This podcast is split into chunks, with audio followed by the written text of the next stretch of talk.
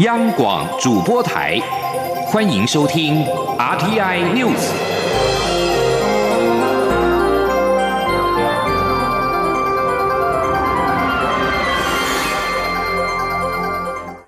听众朋友您好，欢迎收听这节央广主播台提供给您的 RT News，我是张顺祥。首先把新闻焦点关注到是疫情出漏缓解的迹象，欧美股市强力的反弹，道琼工业指数狂涨了一千六百二十七点。由于俗称武汉肺炎的二零一九冠状病毒疾病 （COVID-19） 疫情最严重的某些国家，通报的染病死亡率降低，欧洲跟美国股市六号跟全球股市一。同强力的反弹，伦敦金融时报白种股价指数大涨一百六十六点，或百分之三点零八，以五千五百八十二点作收。法兰克福 DAX 三十指数净扬了五百四十九点，或百分之五点七七，收在一万零七十五点。巴黎 CAC 四十指数涨了一百九十一点，或百分之四点六一，收在四千三百四十六点。在美国股市的表现方面，道琼工业指数狂涨了一千六百二十七点，或百分之七点七三，以两万两千六百七十三点作收。标准普尔指数攀升一百七十五点，或百分之七点零三，收在两千六百六十三点。纳斯达克指数大涨了五百四十点，或百分之七点三三，收在七千九百一十三点。美国股市的涨幅都超过了百分之七。而在日本，疫情扩大，首相安倍晋三预定今天七号要发布紧急事态宣言，对象是东京、大阪等七道府县。东京都知事小池百合子六号晚上表示，这道宣言发布并不代表要封城。COVID-19 疫情扩大，安倍预定今天晚上七点，也就是台湾时间的六点，在首相的官邸举行记者发布紧急事态宣言，希望国民能够配合防疫。小池六号晚间在东京都厅召开记者会，一开始就表示。很感谢东京市民的配合，但是很遗憾的，东京确诊武汉肺炎的人数四号公布一百一十七人，五号公布一百四十三人，确诊人数多，政府于是定出了方针，将宣布紧急事态宣言，以及东京等大城为对象，实施的期间大概一个月。对于有些业者为了配合政府的防疫，变成了必须要歇业或者是缩短营业的时间，尤其是经营规模小的业者或者是员工人数比较少的店铺，东京都政府正考虑要设立防疫合作金，提供补助。此外，为了减少市民对于东京都政府采取的措施怀有不安感，将成立紧急事态措施的咨询中心。而在英国。唐宁街六号晚间表示，英国首相强生的俗称武汉肺炎的二零一九冠状病毒疾病的症状恶化，已经被送进到加护病房。强生已经要求外相拉布代理任何的必须事宜。五十五岁的强生五号因为持续出现 COVID-19 的症状而入院。强生在十天前确诊染疫，并在家中展开自主隔离。但是因为高烧跟咳嗽等症状不断，这次为了预防起见入院接受检查。他六号稍早还曾推文表示精神很好，而白金汉宫则表示，英国女王伊丽莎白二世已经从唐宁街十号得知强生的病况。根据 BBC 报道，强生大约是六号晚间七点被送进到加护病房。据知他意识清醒，被送进加护病房，仅是预防的措施，以防他以后需要使用呼吸器。而强生怀孕的未婚妻席梦姿之前也出现武汉肺炎的症状，不过休息七天之后已经好转。接着把新闻焦点回到台湾。中央流行疫情指挥中心在六号表示，清明廉假民众南来北往互动频繁，而且部分的观光景点人潮密集。为了降低群聚的风险，请出入相关景点或者是人潮拥挤场所的民众要自主的健康管理十四天，而且尽可能在家上班。央广记者郑祥云、肖兆平报道。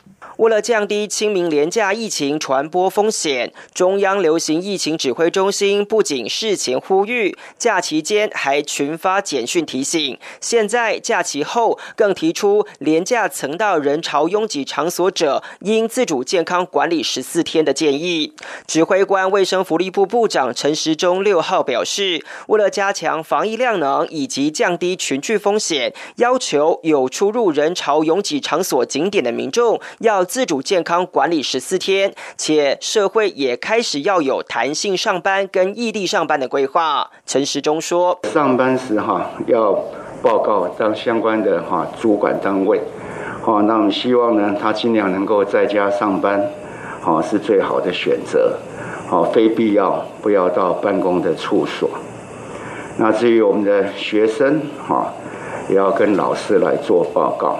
只是人潮拥挤场所如何认定？陈时中坦言，除了先前简讯提到的相关景点外，其他情况很难有完整的全面定义，因此只能用大数法则方式来提醒民众。他说：“好，有些地方特别的拥挤，你有比较长的时间待在里面，好，那有一些密切的跟不特定的人群的接触，好，那就是要这样子做。”好，那至于就是说定义困难，那当然都定义困困难。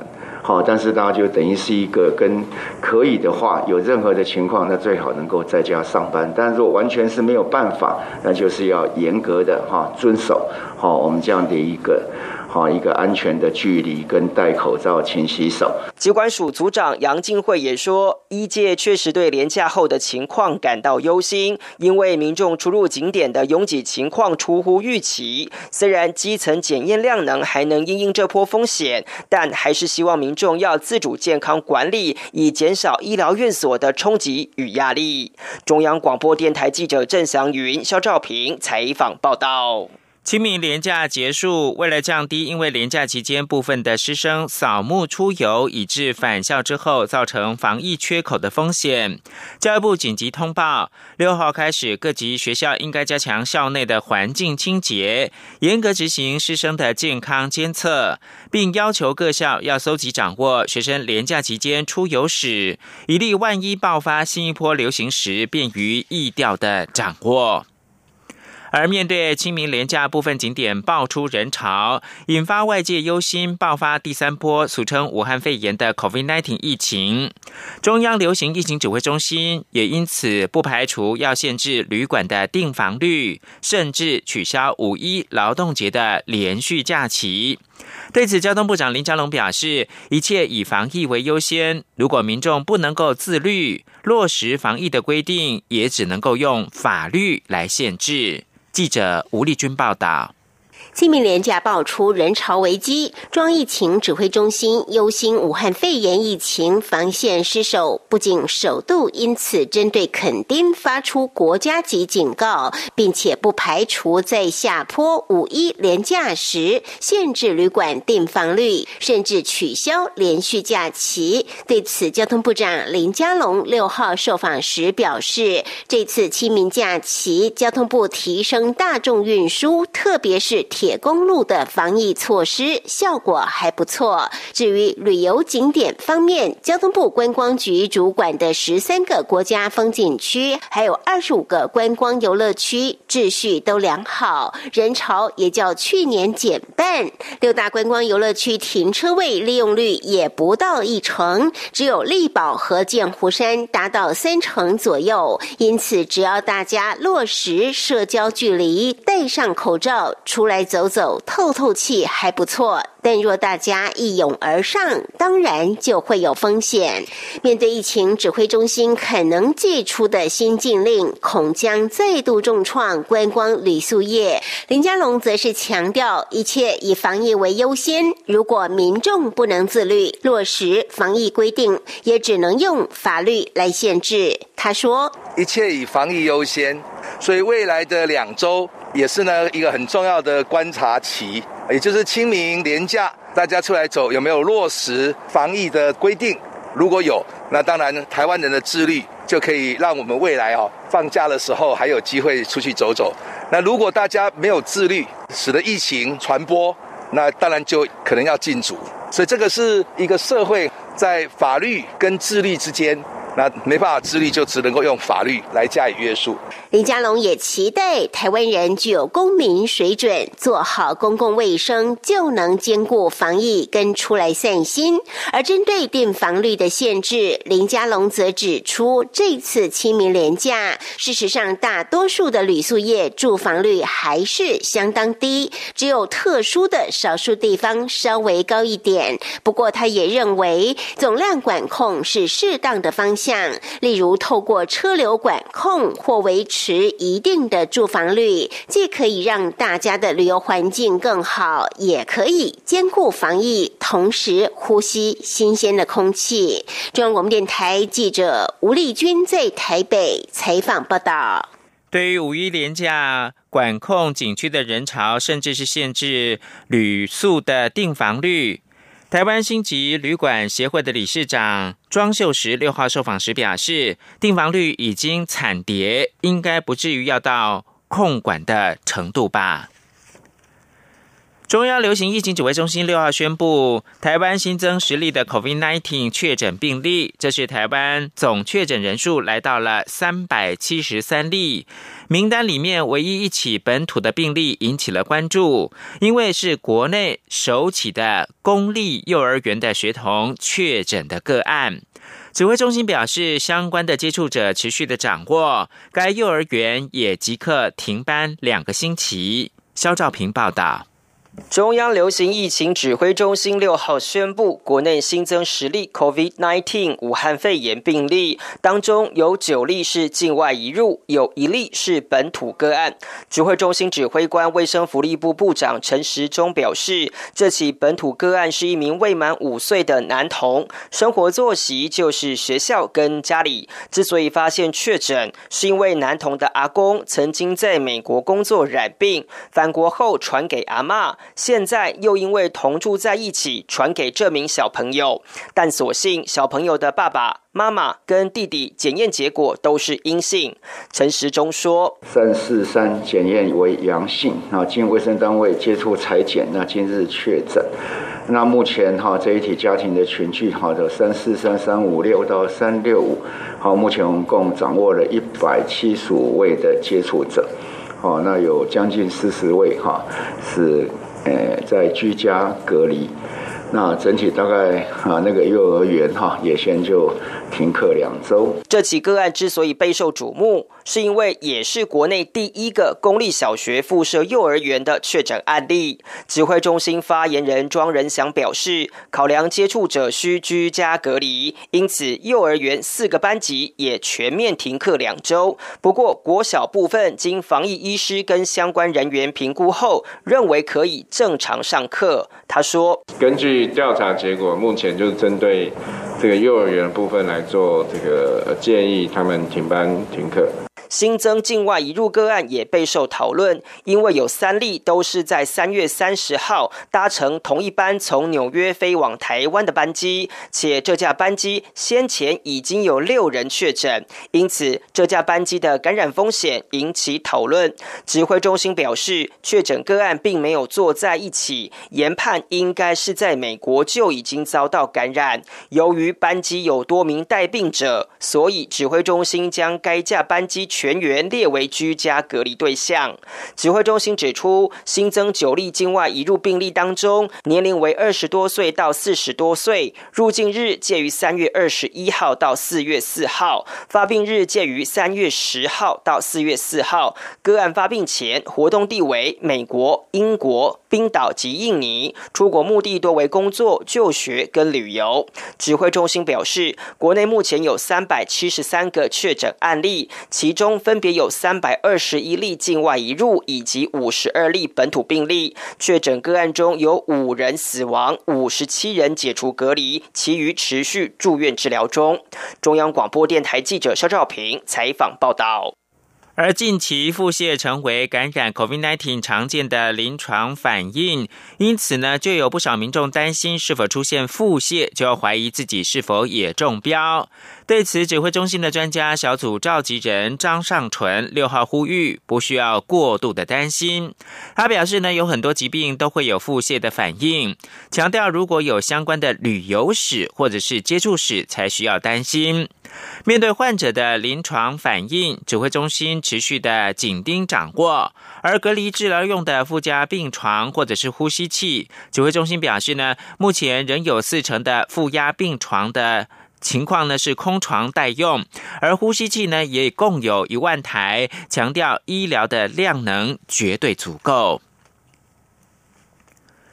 中央流行疫情指挥中心日前宣布，九号开始开放国内民众可以寄送两个月三十片的口罩给海外的配偶或者是二等亲内的亲属。指挥中心公布了相关的作业流程，民众只要上经济部的贸易局专属的网站申请取得许可证号码，就可以邮寄或者是快递。许可证申请的网站在九号上午九点会开放申请。江昭伦报道。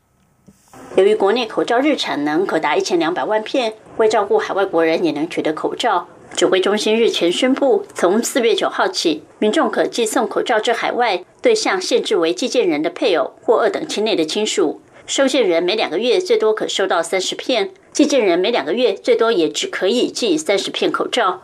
指挥中心物资组组长、经济部次长王美花六号在指挥中心记者会上公布相关申请作业流程。王美花表示，寄件人必须先上网填写相关资料，包括寄件人与收件人的姓名、寄件人与收件人的亲属关系、寄件人手机号码、寄送口罩数量与金额等。透过经济部与内政部电脑系统，将可查核寄件人与收件人的亲属关系，以及双方是否都拥有中华民国国籍。检核身份及口罩数量无误后，寄件人会立即从手机简讯中接收到许可证号码。王美花说。那这个的呃网址呢，呃会是 e mask e trade 哈 government 的 t w 哈，你从经济部的网站进去也看得到，从贸易局的网站也看得到。这个系统呢，啊我们明天就会放上网，开跑就是四月九号的九点开始，好就可以开始上去申请。至于寄送方式，可以选择邮寄或快递。若是邮寄，寄件人只要向邮局人员提供身份证字号或许可证号码。邮局人员就会协助上网列印许可证标签，贴在邮包上邮寄。若选择快递，寄件人则需要主动告知快递公司手机简讯收到的许可证号码，由快递公司办理简易报关及寄送。若是寄件人不方便或无法线上申请，则可填妥相关申请资料传真，或亲自到贸易局柜台办理。贸易局会有专人协助将资料登录许可证申请系统。中国电台记者张昭伦台北采访报道。因应 COVID-19 防疫所需，经济部长沈荣金六号在立法院表示。医疗用的口罩本周日产能上看一万五千万片。至于未来是否会继续的扩增，他则说呢，虽然重要原料之一的熔喷布织布目前可供每日两千万片的生产无虞，但是因为疫情严峻，N95 口罩需求若增加，可能会有原料排挤的效应，因此会是疫情的情况随时检讨。口罩是防范 COVID-19 的必备物资。新北市长侯友谊认为，应该对天天通勤的民众，每十四天给满十片口罩。对此，指挥官陈时中六号坦言，确实很想有这样的考虑，但仍要民众反思目前的口罩使用方式，强调口罩是重要的防疫物资，应该能省就省，呼吁还是要准节使用。上个星期得知台湾将援赠口罩，真的是很惊喜。驻台湾的荷兰代表季维德说呢，荷兰跟台湾相互的帮助令他感动。五年前，荷兰捐赠八仙尘暴受害者皮肤，如今获赠防疫的物资。他也期待双边的善意能够拓展到医疗技术的合作。三月以来，欧洲地区的 COVID-19 疫情迅速扩大，人口大概一千七百万的荷兰，目前已经有超过一万八千个确诊的病例，超过一千八百人死亡。台湾政府在一号宣布，将援赠十一个疫情严重的欧洲国家，一共七百万片口罩，其中也包括了荷兰。基维德六号接受中央社专访的时候说，他循正式管道提出需求之后，台湾方面没有立即具体回应。直到上周，他被告知荷兰将获赠口罩，令他十分的惊喜。目前，荷兰跟台湾各相关单位正密切联系后续的口罩配送跟接收的事宜。据他所知，原赠口罩很快就会开始运送。这里是中央广播电台。大家好，我是哥，我是 Tim 嫂。防疫观念带着走，出门买菜唔免惊。第一，选购商品时尽量避免重复触摸商品，选定后下手可以维持双手清洁。第二，购物期间尽量避免触摸眼、口、鼻。第三，不小心咳嗽或打喷嚏时，请务必记得咳嗽礼节，用衣袖遮住口鼻才卫生哦。第四，请务必落实勤洗手，回到家马上洗手。家里如果有小朋友或年长者，最好把外出服换掉，让我们一起保护彼此的健康哦。有政府，请安心。资讯由机关。提供。现在是台湾时间清晨的六点五十分，我是张顺祥，继续提供新闻。蔡文总统六号首次以视讯的方式接见国际创新学府密涅瓦大学毕业班的十九位学生，分享台湾在面对 COVID-19 的疫情经验。总统并说明，台湾人民虽然有不同的政治偏好或倾向，但善良团结。尽管承受来自外部的孤立压力，却没有阻止台湾向他人展示人道关怀。请听央广记者欧阳梦平报道。为因应武汉肺炎疫情落实防疫社交距离相关规范，蔡英文总统六号首次透过线上接见方式会见密涅瓦大学毕业生学生。总统以英文致辞时表示，他很高兴台北被列为密涅瓦大学的学习目的地之一。学生们在一个充满挑战的时刻来到台北，看到新型冠状病毒对全世界人类造成灾难性的影响，可能也发现台北提供了一个相对安全及健康的环境。他认为，除了医疗及工位专业人员的努力外，台湾的许多特色也是在面对当前全球危机时能够相对成功的原因。总统指出，台湾建立了可负担的健保系统，并为所有居民。包括在这里工作及学习的外国国民提供全民健康保险。此外，台湾是一个年轻的民主国家，人民对于参与公共事务充满热情。政府也确保人民能充分参与公共政策的讨论，并了解相关资讯。尽管近年来台湾社会充斥错假讯息，但政府建立了法律机制，以防治错假信息的传播，并致力于资讯的透明化。他并进一步表示，台湾公司部门共同。组成国家队，合作伙伴关系非常密切。在两个月内，口罩的生产由每日两百万片，即将突破每日一千五百万片。这样的伙伴关系，帮助国家面对此次新冠肺炎疫情的重大挑战。总统也提到，台湾是个很多元的社会，虽然人民有不同的政治偏好或倾向，但是台湾人善良且团结。尽管承受来自外部孤立台湾的压力，但这并未阻止台湾向他人展示人道关怀。就在上周，他便代表台湾人民宣布捐赠口罩、药物及技术给医疗体系受到严重冲击的国家，与国际社会共度难关。总统也与学生们分享他在康奈尔大学法学院以及伦敦政经学院的求学经验，让他更深入了解外国文化以及不同国家解决问题的方式，对于他日后包括参与国际谈判以及担任总统职务都有相当大的注意。他也鼓励学生们勇于面对及接受挑战。密涅瓦大学是一所没有校园、以全球城市为教室的实验大学，以完全于线上进行课程为名。学生自一年级下学期起，每学期会移居到一个不同城市，包括美国旧金山、印度海德拉巴、韩国首尔、阿根廷布宜诺艾利斯、德国柏林、英国伦敦以及台湾台北，共七个城市。中央广播电台记者欧阳梦平在台北采访报道。远距视讯软体使用量近来因为疫情扩大而增加，但一套名为 Zoom 的视讯会议程式却传出了资安疑虑。外交部六号表示呢，根据该部了解，Zoom 视讯软体因为使用部分中国产制的软硬体跟服务，为了维护资安，外交部并没有使用。发言人欧江安说。我们所使用的相关的视讯的软体已经完成了各项的注册登录的作业，并且已经经过多次的测试，相关的效能跟治安都可以符合标准的需求。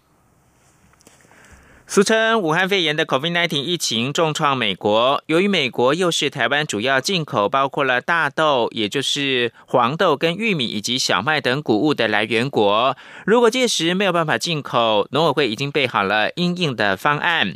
经过盘点，不排除要利用台湾的国内二期的水稻田，改种硬质的玉米跟小麦。毕竟相关的产业链庞大，相关供给绝对不能够断货。央广记者陈立信宏报道。武汉肺炎冲击全球，各国为确保自我粮食能够充分供应，都实施相关出口限制。根据农委会的调查，目前包括越南、印度、柬埔寨及欧亚经济联盟等都禁止稻米出口；哈萨克、俄罗斯以及乌克兰则是都针对小麦等采取出口配额；塞尔维亚禁止出口葵花油，并考虑限制更多产品出口；阿根廷提高大豆和大豆制品品出口税；埃及则是。宣布禁止绿豆、豌豆及花生出口三个月，以确保当地供应。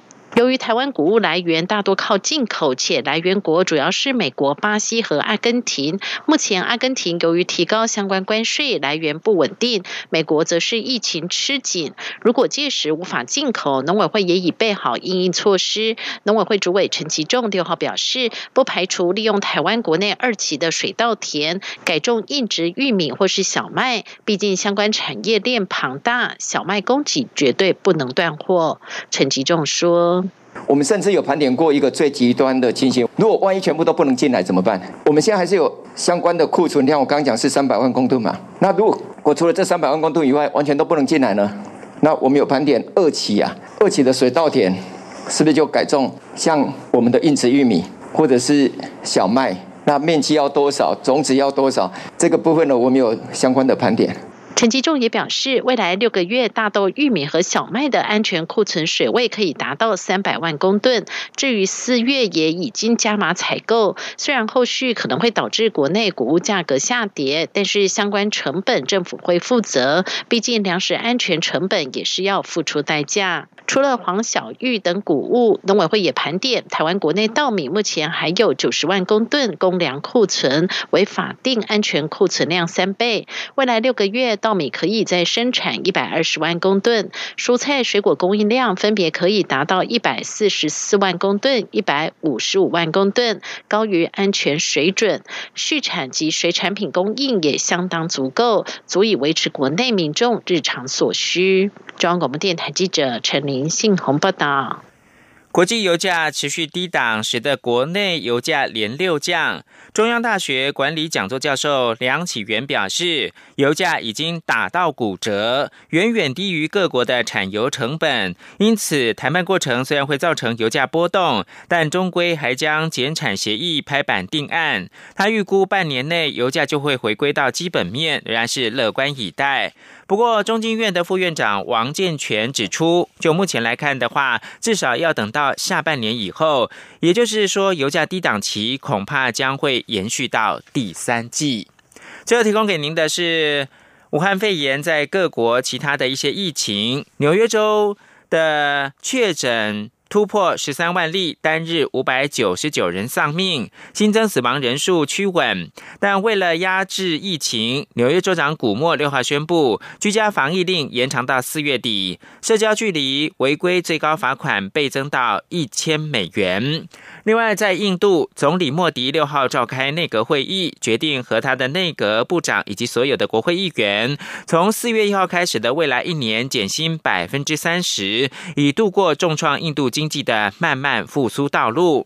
另外，乌拉圭的官员跟船公司六号表示，澳洲一艘载有超过两百名乘客的游轮受困在这个南美洲国家的外海，船上有超过八十名乘客跟船员确诊了 COVID-19 的。疾病。以上新闻由张炫翔编辑播报。